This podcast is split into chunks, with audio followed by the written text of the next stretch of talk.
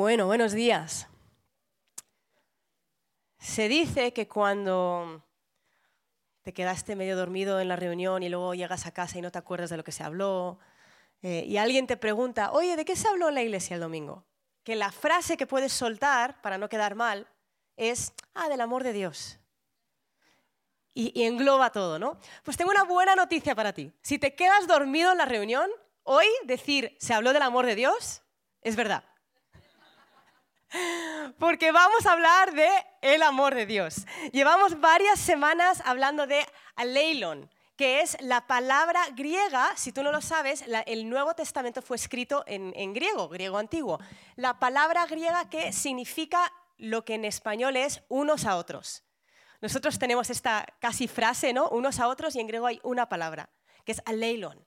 Es unos a otros. Y hay más de 100 versículos en la Biblia que hablan de serviros unos a otros, someteos unos a otros, amaros unos a otros. Y hoy vamos a entrar de lleno en uno de los versículos claves de este concepto, unos a otros. Entonces vamos a entrar a, a piñón, vamos a fondo en Juan 13, versículos 34 y 35. Y aunque vamos a ver otros versículos que también hablan de este concepto en esta mañana, este va a ser nuestro versículo clave al que volvemos, ¿vale? Juan 13, 34, 35. Jesús dice, un mandamiento nuevo os doy, que os améis los unos a los otros, que como yo os he amado, así también os améis los unos a los otros. En esto conocerán todos que sois mis discípulos, si os tenéis amor los unos a los otros. Tenemos nuestro aleilon tres veces, ¿no? En solo estos dos versículos. Amarnos unos a otros. Si nosotros como iglesia nos estuviésemos subiendo a un barco, nuestro destino sería amarnos unos a otros. ¿Por qué? Porque es lo que nos caracteriza como creyentes. De hecho, hay un versículo en Primera de, Corintios 13, versículo 2. Eh, no vamos a leer todo el contexto, pero Primera de Corintios 12 habla de los dones del Espíritu Santo. Y Primera de Corintios 14 habla de los dones del Espíritu Santo, ¿no?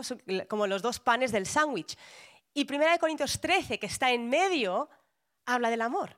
Entonces, Primera de Corintios 13, versículo 2, dice, y si tuviera el don de profecía y entendiera todos los misterios y todo conocimiento, y si tuviera toda la fe para trasladar montañas, pero no tengo amor, nada soy. Si yo soy súper sincera con vosotros y vulnerable esta mañana, le he pedido a Dios muchas más veces que me dé dones espirituales de lo que le he pedido que me dé amor. Y este versículo nos aterriza en que puedes tener todos los dones que quieras. Puedes parecer la persona más espiritual, más ungida, puedes tener fe para mover montañas, pero no tienes nada si no tienes amor. Entonces, si como creyentes lo que nos caracteriza, lo que hace que la gente diga, ah, este es creyente, este tiene algo diferente, no es el hecho de que movamos montañas, no es el hecho de que sanemos enfermos, es el hecho de que tengamos amor. Nuestra pregunta esta mañana es, ¿pero cómo lo hacemos? ¿no? ¿Dónde está el botón mágico? ¿Cuántos nos gustaría tener un botón? ¿no? De, voy a encender el botón del amor y de repente fluye. ¿no? ¿Cómo llegamos a este destino? Yo busqué eh, en esta semana preparando esto, leyendo los versículos, metiéndome en la palabra, busqué también en el diccionario la definición de amor, porque quería saber qué, es, veo lo que nos enseña Netflix de lo que es amor, pero qué, nos enseña el, diccionario. ¿no? Te estaba leyendo en el diccionario de Oxford, hay dos conceptos, dos definiciones. Uno dice sentimiento de vivo afecto e inclinación hacia una persona o cosa a la que se le desea todo lo bueno. Y la otra definición era sentimiento de intensa atracción emocional y sexual hacia una persona con la que se desea compartir una vida en común. Y ambas definiciones, tanto amor como amistad, como amor como relación sentimental, las dos definiciones de diccionario empiezan con la palabra sentimiento, ¿verdad? Es lo que nos enseña el mundo que es amor. el mundo nos enseña, el amor es un sentimiento. Sin embargo, sabemos que el amor bíblico no es un sentimiento. ¿Cómo lo sabemos? Porque es una orden. Si yo esta mañana te digo, ten hambre, bueno, a lo mejor si estás con el ayuno dices, fácil, ¿no? Gracias, ya, gracias, ya lo tengo, ¿no? Pero, pero si, yo si tú acabas de terminar un banquete y te digo, ten hambre, es imposible que tú generes un sentimiento de hambre. No sé si alguno de vosotros ha luchado con depresión. Yo tuve dos años muy difíciles de una lucha con depresión. Y si tú me hubieses dicho, ah, lo típico, anímate, ¿no? Si alguien está luchando con depresión y te dicen anímate, te dan ganas de dar una bofetada, ¿verdad? Porque no puedes crear un sentimiento. Si yo te digo ahora, si, tú, si a ti te, te, sacas la lotería y te digo, siente tristeza, es que no, puedes fingirlo, ¿verdad? Pero no puedes sentirlo. Entonces, el hecho de que Dios nos ordena amaros, de hecho está 12 veces en el, Nuevo Testamento, amaros unos a otros se encuentra 12 veces en el Nuevo Testamento y no viene como sentimiento, viene como orden. Y el hecho de que es una orden ya nos separa del mundo. Ya sabemos, vale, el mundo lo ve como un sentimiento, pero nosotros no.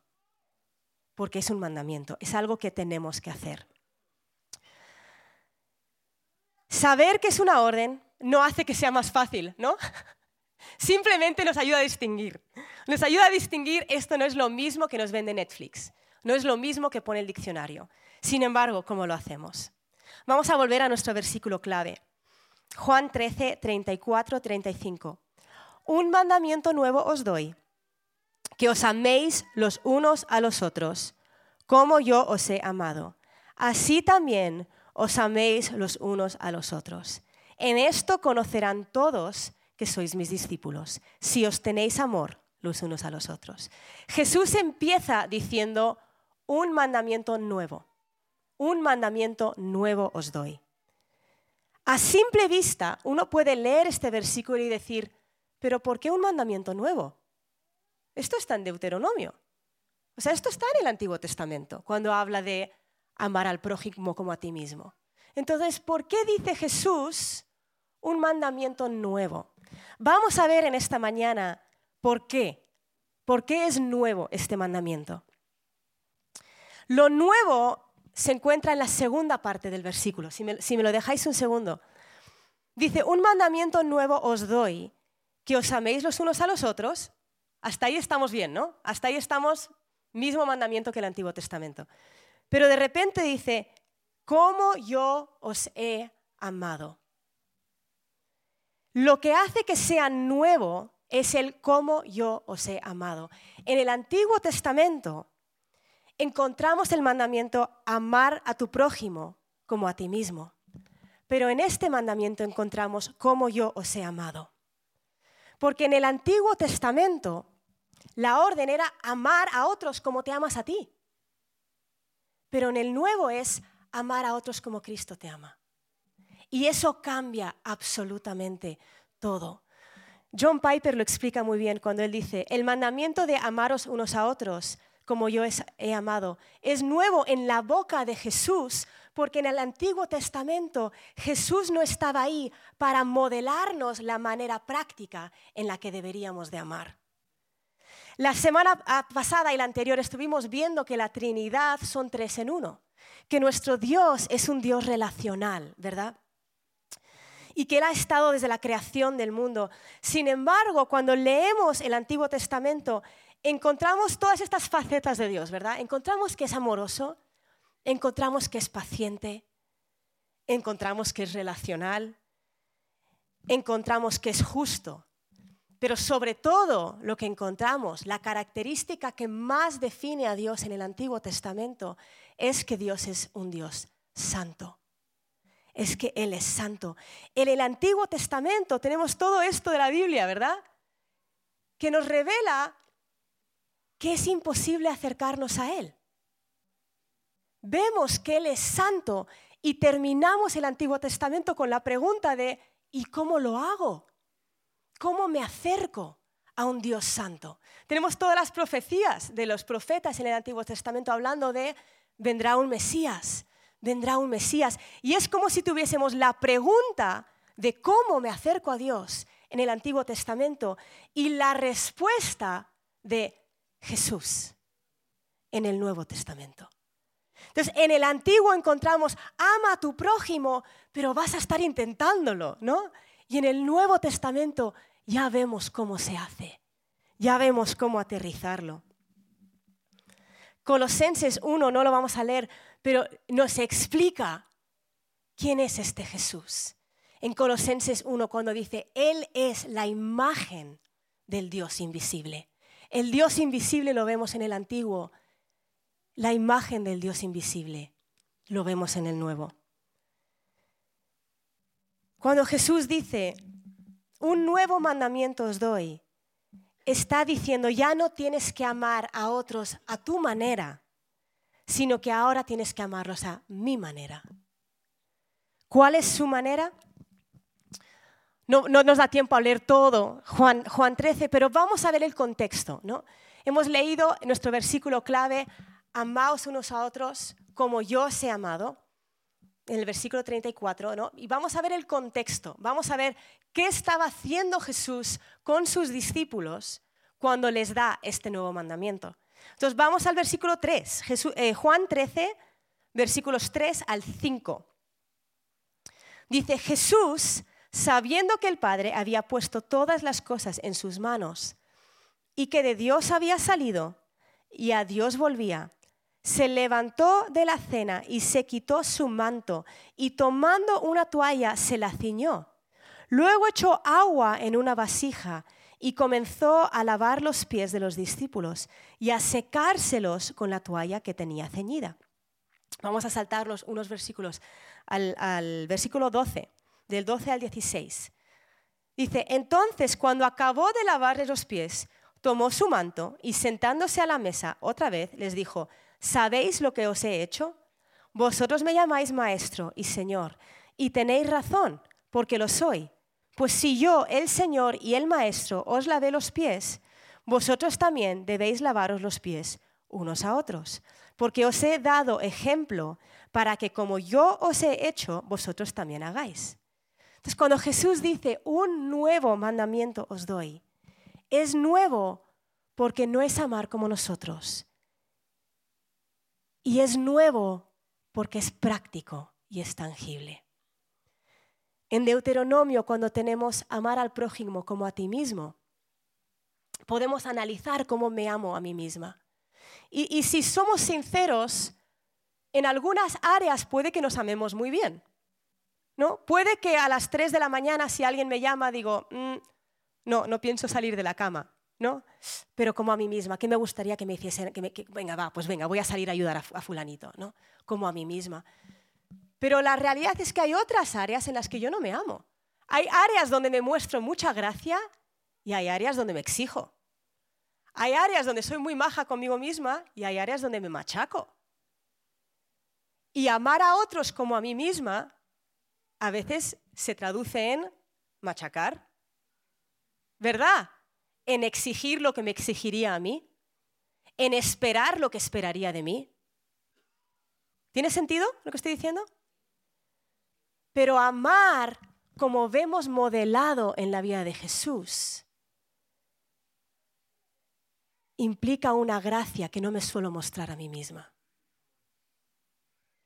Cuando tenemos un nuevo mandamiento os doy y nos encontramos este nuevo mandamiento justo después de que Jesús ha lavado los pies de los discípulos, Jesús está diciendo, este mandamiento es nuevo porque ya no es a tu manera, es a mi manera de amar y porque ahora es práctico, ahora es tangible. Hay dos cosas que vemos en este ejemplo de Jesús de amor. La primera es que involucra pensar que otros son mejores que tú, en vez de agarrarte a tu estatus y a tu privilegio. Ese es otro tipo de amor, de amor, ¿verdad? Me recuerda a Filipenses 2, versículos 3 al 8, donde dice, nada hagáis por egoísmo o por vanagloria sino con actitud humilde, cada uno de vosotros considere al otro como más importante que a sí mismo. No buscando cada uno sus propios intereses, sino más bien los intereses de los demás. Haya pues en vosotros esta actitud que hubo también en Cristo Jesús, el cual, aunque existía en forma de Dios, no consideró el ser igual a Dios como algo a que aferrarse, sino que se despojó a sí mismo, tomando forma de siervo, haciéndose semejante a los hombres, y hallándose en forma de hombre, se humilló a sí mismo, haciéndose obediente hasta la muerte y muerte de cruz. Es nuevo el mandamiento de Jesús en el sentido de que amar al prójimo como a ti mismo te pone a ti al mismo nivel que, al prójimo, ¿verdad? Pero amar al prójimo como Jesús te pone por debajo. Aunque no nos gusta admitirlo, todos tenemos, y, lo estuve investigando esta semana, ¿no? lo había leído hace unos meses, de que todo el mundo se siente superior a la, persona, a, la primera, a la persona que conocen. La primera vez que conoces a alguien, hay algo en ti que se siente superior. Luego a lo mejor te empiezan a contar que tienen su doctorado en no sé qué, tal, tal, tal, y te vas humillando un poco, ¿no? Pero la primera reacción del ser humano es, a ver qué me cuentas. Y estuve leyendo, estuve buscando en internet, ¿no? Estaba buscando a ver de dónde viene eso, dónde lo leí, cuál es la fuente, ¿no? A ver si es alguien que lo escribió en su blog, en su casa, o si de verdad era una fuente fiable, si de verdad tenemos eso, el ser humano en el corazón. Y la realidad es que todos tenemos algún área de nuestra vida donde tenemos el pensamiento de me deben o yo me merezco. Y ponernos por debajo significa ceder ese derecho, ceder el derecho que pensamos que tenemos, ¿no? Ese sentimiento de tengo derecho se puede manifestar en diferentes maneras o en diferentes áreas de nuestras vidas. Puede ser que sea un, pues como mujer, como esposa, tengo derecho a que tal, tal, tal. O como marido, tengo derecho, o como hijo, o como alumno, o como trabajador, o como jefe. Todas las áreas de nuestra vida cuando nosotros decidimos amar como Jesús, estamos decidiendo soltar el derecho en cada área. A lo mejor hasta soltar el derecho de, bueno, Dios, como tú eres el proveedor y soy tu hija, tengo derecho a que me proveas. Sí, Dios es proveedor. Sí, es un Padre bueno. Pero sabes que no nos debe nada. No nos debe nada. No te debe ni siquiera explicarte el porqué de algo. No te debe nada. A veces quiere porque es bueno. Pero cuando decidimos humillarnos, lo que estamos decidiendo es, voy a soltar el derecho. Voy a soltar el derecho de que me traten de cierta manera. Voy a soltar el derecho de que, me, de que, de que se refieran a mí de cierta manera. Voy a soltar el derecho. Cuando conseguimos superar ese sentimiento de me deben, cuando conseguimos soltar, es entonces que podemos mostrar el amor de Jesús de una manera práctica. Porque primero Jesús soltó el me deben como profesor, como maestro. Dice, vosotros me llamáis maestro y profesor, sin embargo, vino a lavar pies, ¿no? Jesús lavó los pies, no porque era algo súper espiritual, no era un acto profético, no era un acto simbólico, era algo práctico y necesario. ¿no? Los discípulos caminaban en un tiempo donde todos los caminos eran de tierra, caminabas largas horas, no existían los calcetines de Inditex. No, era, era algo práctico. Yo me imagino, esta semana estaba pensándolo, me imagino los pies de los discípulos. Algunos a lo mejor os da asco imaginaros los pies de los discípulos. Pero yo me imagino la capa de barro ya seca y la capa de barro que se había juntado a esa capa de barro seca y la otra capa que todavía estaba húmeda. Y a Jesús lavando los pies. Era algo práctico, era algo tangible, era algo necesario. No era, mm, me deben. Era, esto es necesario.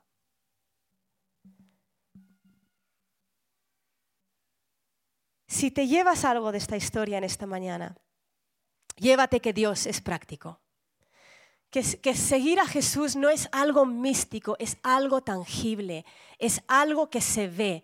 Cuando la Biblia dice, sabrán que sois mis discípulos por cómo os amáis, no es porque digas, ay, ¿cómo te amo? ¿Cómo te amo? ¿Cómo te quiero? ¿Qué majo eres? Es por cómo se ve demostrado el amor. Jesús lo dijo después de qué? Lavar pies. Estaba diciendo, sabrán que sois mis discípulos porque van a verlo no es porque van a oírlo.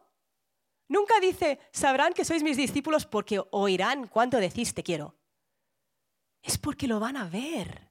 Es porque hay algo tangible y aterrizable en el Evangelio. El Antiguo Testamento nos, nos, presenta la pregunta de cómo, cómo me acerco a Dios. Un Dios santo, un Dios bueno, un Dios perfecto. Jesús nos presenta la respuesta, es por mí, ¿no? Pero no es una respuesta teórica, es una respuesta práctica. Las buenas noticias de Cristo son tangibles. Y en esta historia en la que Jesús lava los pies a sus discípulos, si no supieses la historia, en Juan 13, vamos a poner solamente el principio del versículo, solamente la frase. Juan 13, versículo 14, dice, pues si yo, el Señor y Maestro, os lavé los pies a vosotros, dice, vosotros también, imagínate que hay puntos suspensivos. Si yo, el Señor y Maestro, os lavé los pies, vosotros también, si no te supieses la historia, ¿qué pensarías que viene ahí? Yo, si no me supiese la historia, pensaría que diría, si yo, el Señor y Maestro, os lavé los pies, vosotros también, lavármelos a mí. Eso sería lo lógico, ¿verdad? Pero ¿sabes qué? Eso sería lo fácil. Porque lavarle los pies a Jesús es adorarle, es servirle, es mostrarle a Él devoción, ¿no? Sin embargo, lo aterriza. Dice, si yo os lavé los pies, vosotros también, entre vosotros. El amaos unos a otros, nuestra palabra griega, el aleilon, es práctico y tangible. Ahora, ¿cómo lo hacemos? Dios es tan bueno que nos ayuda a masticarlo, ¿no? Sabe, les va a costar. Les voy a dar un montón de versículos para explicarles cómo hacerlo. Y vamos a ver un montón de estos versículos en las siguientes semanas. Pero algunos de ellos tenemos Romanos 12, 10. Aquí tenemos uno de nuestros versículos de unos a otros. Dice, sed afectuosos unos con otros, con amor fraternal, con honra, daos preferencia unos a otros. Daos preferencia, sed afectuosos. Entonces, ¿cómo llevamos la práctica amaos unos a otros como yo he amado? Sed afectuosos, mostraos preferencia, serviros de maneras prácticas, ¿no? Romanos 14, 19, tenemos otra, dice, así que procuremos lo que contribuye a la paz y a la edificación mutua. Ahora, aquí, si tú lo lees en castellano, parece que no está nuestro versículo, nuestra palabra clave. Esta palabra mutua, en el griego, adivina cuál es. Aleilon, efectivamente. Esta palabra mutua es unos a otros en el griego. Entonces dice, procuremos la paz, procuremos la edificación. Edificación es una construcción que viene desde cero.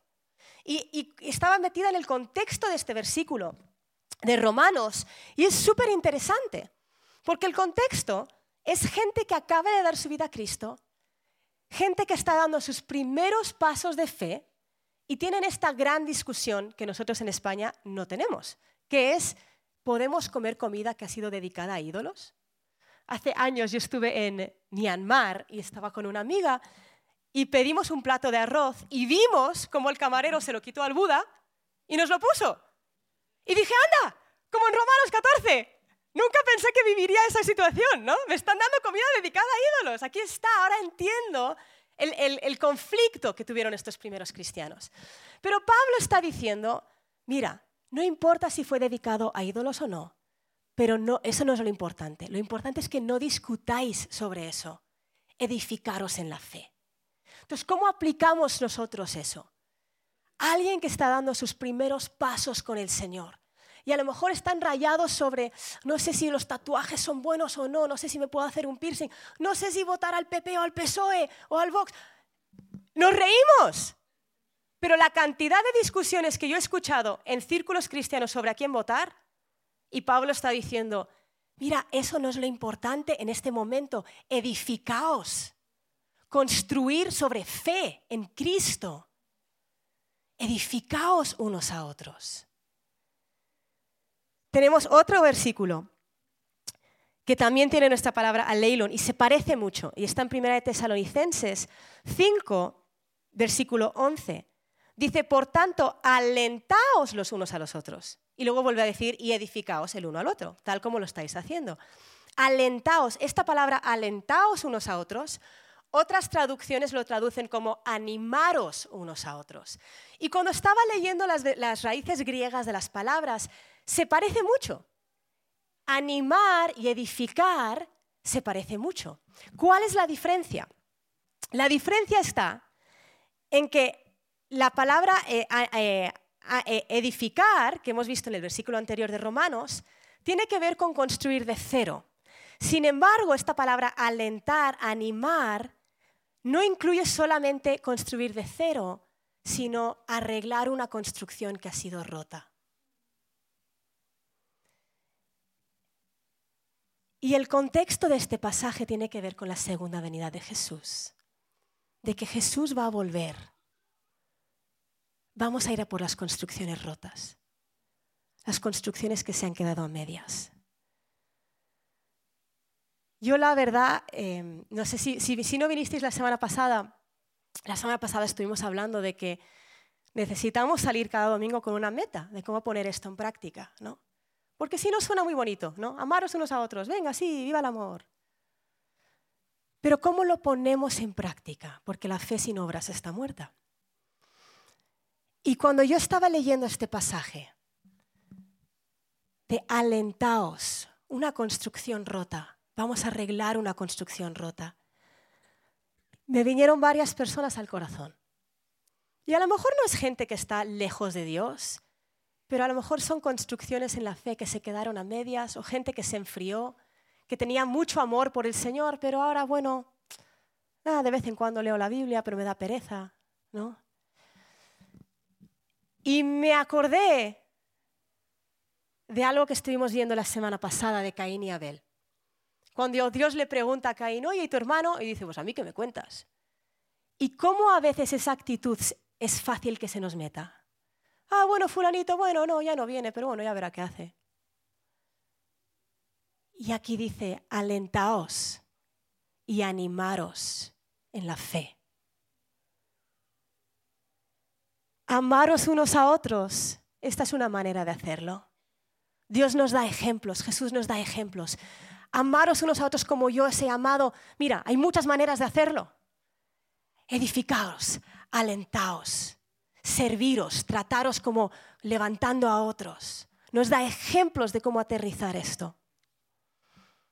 Vamos a amarnos, edificarnos, animarnos, servirnos. Tenemos un nuevo mandamiento, amar como Jesús amó. Y tenemos el mandato de aterrizarlo de maneras prácticas. Amaos unos a otros lo tenemos en Juan 13. Si seguimos unos capítulos más adelante, llegamos a Juan 15. Y es interesante porque el contexto es casi el mismo, ¿no? Estaba Jesús ya, era de sus últimos discursos. Había lavado los pies, les había dicho, y hacerlo, vosotros también. Y en este mismo último discurso, antes de ir a la cruz, dice en Juan 15 casi exactamente las mismas palabras. Versículo 12 dice, este es mi mandamiento, que os améis los unos a los otros, así como yo os he amado. Sin embargo, en este discurso de Jesús nos, explica no solo qué, que es amar, sino el cómo. En versículos 9 al 10, en Juan 15, dice, como el Padre me ha amado, así también yo os he amado. Permaneced en mi amor. Si guardáis mis mandamientos, permanecéis en mi amor. Así como yo he guardado los mandamientos de mi Padre y permanezco en su amor. La clave para amar es dejar que el amor del Padre fluya a través de nosotros. ¿Y cómo dejamos que el amor del Padre fluya a través de nosotros? Permaneciendo en su amor. ¿Y cómo permanecemos en su amor? Obedeciendo. No porque al, no al desobedecer a Dios dice, ah, ya no te amo. No, no es eso. Sino porque obstaculizamos el fluir del amor de Dios. Este nuevo mandamiento, dice, un nuevo mandamiento os doy. ¿Por qué es nuevo? Porque ya no es amar a mi manera, es amar a la suya. Porque ya no es algo solo en mi cabeza, es algo práctico, donde lavo pies, donde sirvo. Y no solo es nuevo por eso, sino que es nuevo porque ahora tengo una fuente de la cual beber de amor para dar. Dice, un nuevo mandamiento os doy, amaos y permanecer en mi amor como el Padre me ha amado, así. Así amar. No solamente tenemos el mandamiento de amar, tenemos la manera de hacerlo porque tenemos la fuente del poder en nosotros para dar amor a la gente que está a nuestro alrededor. Mientras buscaba las definiciones de diccionario, ya os he leído las definiciones del diccionario Oxford, ¿no? que habla del sentimiento romántico y el sentimiento de amistad, pero la RAE me pareció muy interesante y, muy acertado para el tiempo en el que vivimos. La definición del amor en la RAE es sentimiento intenso del ser humano que, ojo, partiendo de su propia insuficiencia, necesita y busca el encuentro y, la unión con otro ser. O sea, el diccionario te dice, la gente se ama porque parten de su insuficiencia. Y la palabra nos dice, ama y parte de mi suficiencia. Yo no tengo que amar para que me amen, puedo amar porque me amó. ¡Qué pasada! ¡Qué pasada! Y esta semana y estas semanas que vienen, cuando ese sentimiento de, ah, no sé si tengo amor para esta situación, ¿soy la única que lo siente de vez en cuando? Vamos a la fuente. Vamos a la fuente. Vamos a la fuente. Que nunca se cansa, que nunca se seca, que nunca se agota, que fluye del Padre hacia nosotros. Y hacemos nuestro hogar. Juan 15 que dice, permanece en mi amor. ¿Sabes que hay otra traducción eh, que en vez de decir permanece en mi amor, dice, haz tu hogar en mi amor?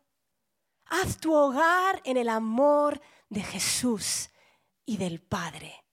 Y desde ahí, amaos unos a otros, como yo os he amado.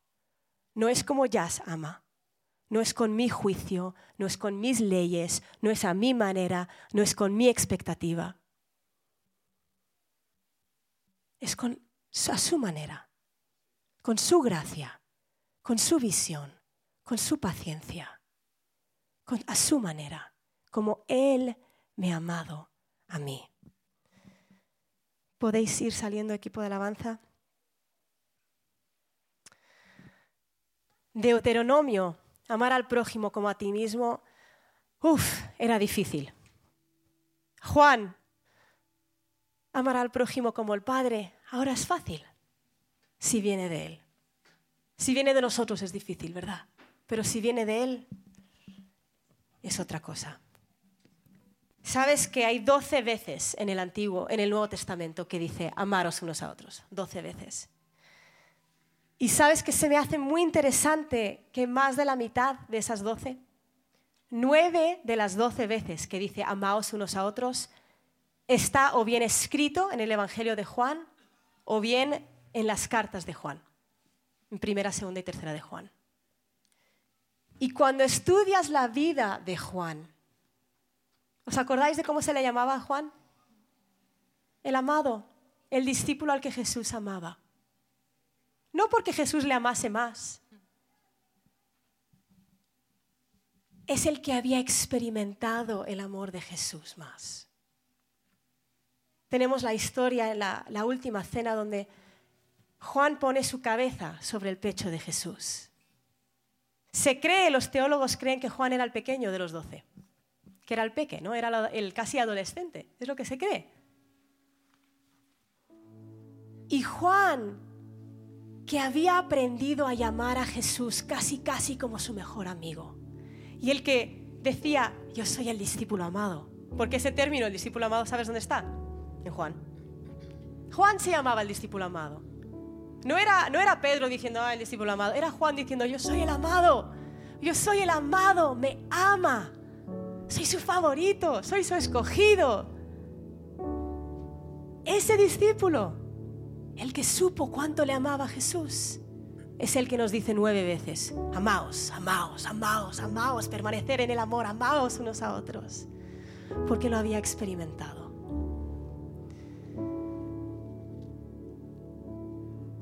Cuando hemos experimentado del amor de Dios, entendemos, yo ya sé cómo amar a otros como Dios me ha amado. Me lo tengo que recordar, que no es a mi manera, es a su manera, pero lo he experimentado.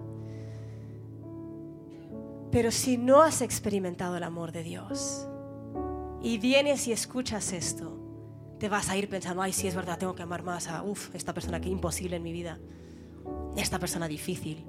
Y cuando no siento que me aman a mí, madre mía, cómo me frustra, ¿no? Porque ese es el amor del mundo, amas para recibir. Y a lo mejor tú estás aquí en esta mañana y tú necesitas recibir del amor del Padre por primera vez. Porque sin esa fuente no puedes amar a tu prójimo como Jesús te ha amado. Porque no sabes cuánto Jesús te ha amado. Vamos a ponernos de pie, familia. Y antes de terminar, le he a los de multimedia que me vuelvan a poner la definición o la manera de aterrizar una meta. La semana pasada estuvimos hablando, si lo podéis poner chicos, de que para ponernos una meta tiene que ser algo medible, ¿verdad? Tiene que ser algo específico, tiene que ser algo temporal. Tenemos que tener una meta de de aquí al miércoles, de aquí al martes, de aquí a tal, al jueves por la mañana. Y tiene que ser alcanzable, tiene que ser algo realista que podemos hacer. Entonces, antes de, de terminar con una canción de alabanza, quiero invitarte a cerrar los ojos y a preguntarle al Espíritu Santo, ¿cómo quieres que lave pies esta, esta semana? ¿Cómo quieres que como iglesia lavemos pies? Algo práctico, algo medible, algo alcanzable, en un tiempo específico. Espíritu Santo, queremos responder, queremos mostrar tu amor como tú nos has amado.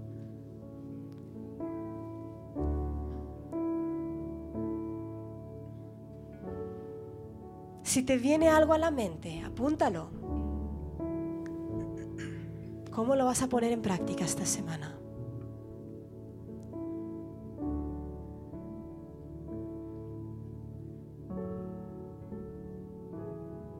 Padre, yo te pido que tú nos muestres rostros en esta mañana. Gente que tú quieres que llamemos, gente que tú quieres que escribamos, gente con la que quieres que quedemos que nos enseñes qué quieres que hagamos por estas personas. Si te viene alguien a la cabeza, no esperes escuchar una voz desde el cielo. Si te viene alguien a la cabeza, esa es la voz de Dios. Eso es el Señor guiándote para mostrar amor.